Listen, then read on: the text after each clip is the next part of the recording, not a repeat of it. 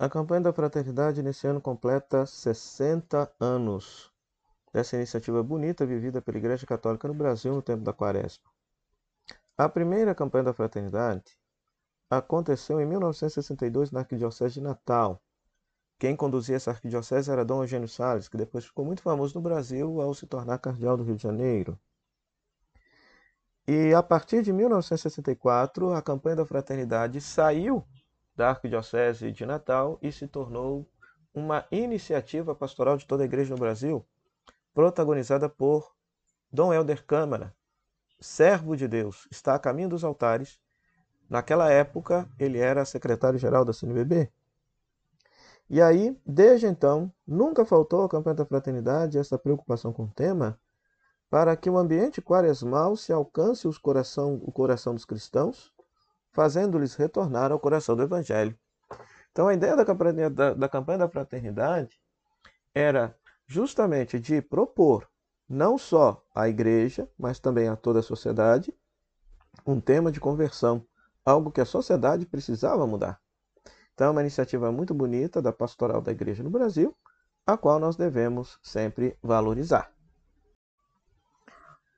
O tema da campanha da fraternidade desse ano está inspirado na carta encíclica Fratelli Tutti do Santo Padre o Papa Francisco, o qual nos desafia a ir além dos grupos de amigos e construir a amizade social tão necessária para a boa convivência. E o diálogo seria o caminho, a cultura do encontro, para a superação dessas divisões e dessas polarizações que estão assolando a nossa sociedade.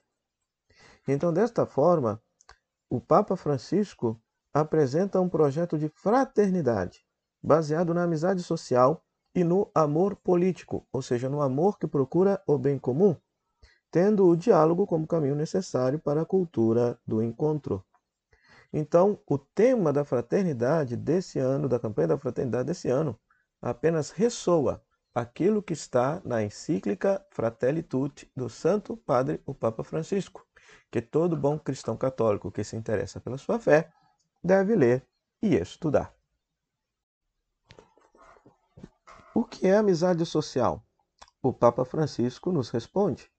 A amizade social é o amor que ultrapassa as barreiras da geografia e do espaço. A amizade social é uma fraternidade aberta que permite reconhecer, valorizar e amar todas as pessoas, independente da sua proximidade física. A amizade social é um amor desejoso de abraçar a todos. A amizade social é comunicar com a vida o amor de Deus, recusando impor doutrinas por meio de uma guerra dialética, que muitas vezes, muitas vezes promove divisões. A amizade social é viver livre de todo desejo de domínio sobre os outros, respeitando a diferença dos outros. Amizade social é o amor que se estende para além das fronteiras para todo o ser vivo.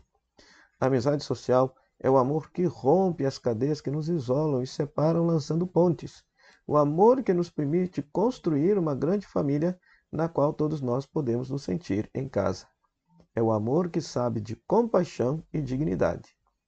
A amizade social é a nossa vocação para formar uma comunidade feita de irmãos que se acolhem mutualmente e cuidam uns dos outros apesar de suas diferenças. A amizade social é a capacidade de todo dia alargar o meu círculo, chegar àqueles que espontaneamente não sinto como parte do meu mundo de interesses, embora se encontrem perto de mim. E dessas pessoas nós estamos cheias ao nosso redor. A amizade social é o amor que implica algo mais do que uma série de ações benéficas. As ações derivam de uma união que propende cada vez mais para o outro, considerando-o precioso, digno, aprazível e bom, independente das aparências físicas ou morais. O amor ao próximo por quem, por ser quem é, impele-nos a procurar o melhor para a sua vida. Só cultivando essa forma de nos relacionar é que nos tornaremos, tornaremos possível aquela amizade social que não exclui ninguém e a fraternidade aberta a todos. Todas essas frases são frases do Santo Padre o Papa Francisco na sua carta encíclica Fratelli Tutti. Em sociedade, nós podemos viver de duas formas: ou a partir da amizade e hospitalidade, ou a partir da lógica da hostilidade. Ou eu considero aquele que me é diverso, aquele que é diferente de mim, alguém que pode participar da minha vida, quando eu alargo a tenda do meu coração, acolhendo aquele que pensa de modo diferente, que se comporta de modo diferente de mim, tentando até aprender coisas boas com ele, ou então eu posso viver a partir da hostilidade, considerando aqueles que são diversos de mim, diferentes de mim, meus inimigos, adversários aos quais eu devo enfrentar e vencer. Ora, nosso mundo, nossa sociedade está regida pela lógica da hostilidade. As divisões de polarizações que nós percebemos no mundo atual não são frutos de amizade, ou melhor dizendo, são frutos de uma distorção da amizade, porque são grupos que se auto-identificam de tal maneira que não, se, não são fraternidades abertas, só se abrem para aqueles que pensam a sua forma.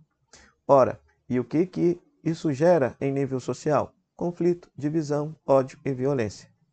Por isso que esse tema da campanha da fraternidade é muito pertinente, porque quero salientar que sem o amor presente nas relações sociais, sem o amor é impossível ter uma convivência sadia e fraterna. Onde está teu irmão? Com essa pergunta, Deus interpela Caim, que tinha matado Abel. É interessante que a primeira vez que a palavra pecado aparece na Bíblia é justamente na cena na qual Caim alimenta a inveja para com o seu irmão Abel. E ali aparece pela primeira vez a, palavra pecado na Bíblia, para nos ensinar que, para a Sagrada Escritura, pecado é o fraticídio, matar o irmão, não considerar o outro como seu irmão. Alguns teólogos gostam de pensar que esta pergunta é uma pergunta decisiva ao fim de nossa história. Deus haverá de nos perguntar: onde está teu irmão? Será que nós, de fato, nos sentimos responsáveis e cuidamos uns dos outros? Cuidamos dos nossos, cuidamos dos irmãos de comunidade, mas, sobretudo, cuidamos também de todos aqueles que não foram cuidados por ninguém? Esta pergunta, esta pergunta nos conduz a superar as inimizades e a cuidar uns dos outros. E nos ensina que a fraternidade e a amizade social é um dom de Deus dado aos seres humanos. Então se lembre, ao fim de nossa vida, haveremos de ser questionados por Deus. Onde está teu irmão? Você cuidou do teu próximo, do outro ser humano, seja ele qual for, como se fosse seu irmão, cuidando das necessidades dele, se preocupando pelo seu bem-estar? Ou será que nós fomos indiferentes e vivemos o egoísmo e não praticamos de fato a fraternidade que a palavra de Deus nos convida a viver?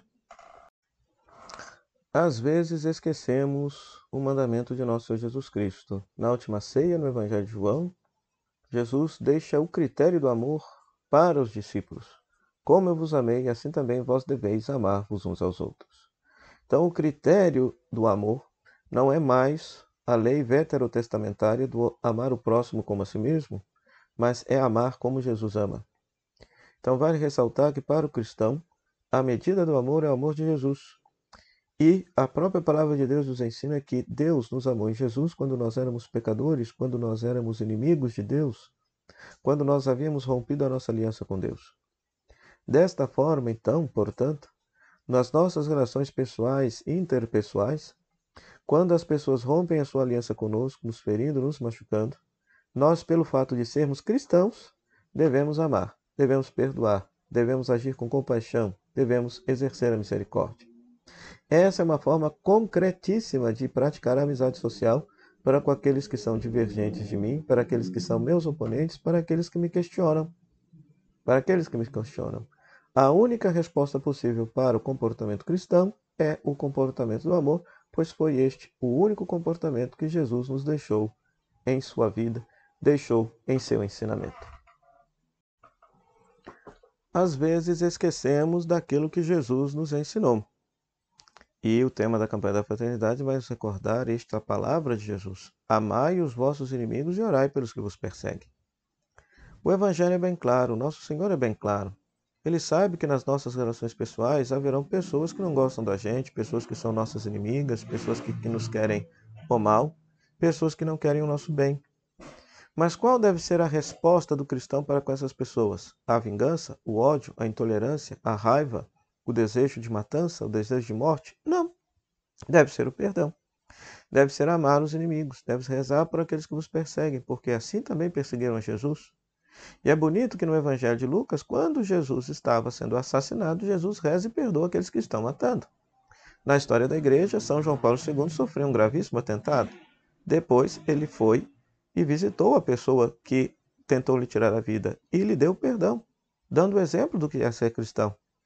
Então, este, este tipo de atitude, esse tipo de comportamento, que muitas vezes os que se dizem cristãos esquecem de praticar, é um comportamento que o tema da campanha da fraternidade desse ano insiste para conosco. Todos nós temos pessoas que divergem de nós, temos pessoas que são nossos oponentes. O que, que nós devemos fazer? Amá-los, perdoá-los, ajudá-los.